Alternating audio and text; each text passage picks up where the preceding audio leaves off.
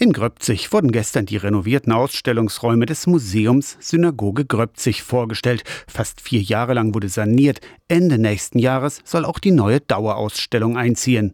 Für die Sanierung wurden rund 400.000 Euro aus dem Vermögen der Parteien und Massenorganisationen der früheren DDR bereitgestellt. Darüber hinaus fördern Bund und Land die Dauerausstellung und die museumspädagogische Arbeit in den nächsten Jahren mit weiteren Fördermitteln in sechsstelliger Höhe. Die Synagoge mit ihren zahlreichen Nebengebäuden hat die NS-Zeit und die Pogromnacht überstanden, weil das Ensemble schon 1934 an den Heimatverein übergeben wurde, sagt Annette Gottschalk, die Leiterin vom Museum Synagoge Gröbzig. In der NS-Zeit wurde gesagt, Moment, ihr könnt es nicht zerstören, ihr stört ja quasi die Geschichte des Ortes und nicht die jüdische Geschichte. So hat es sich über die Zeit erhalten und auch immer als Museum und eine Synagoge war immer erkennbar. Das Ensemble ist fast in dem Zustand, in dem es der Heimatverein übernommen hat. Besteht aus unserer wunderschönen Synagoge, aus dem Gemeindehaus, aus dem sogenannten Kantorhaus, dem Schulgebäude, dem Torhaus, dem Garten und der sogenannten Remise, in der stand früher der Leichenwagen, weil der jüdische Friedhof so weit außerhalb ist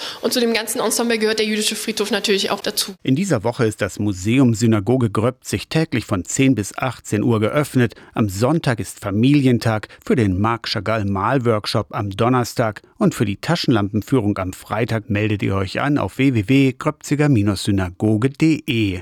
Aus der Kirchenredaktion Torsten Kessler, Radio SAW.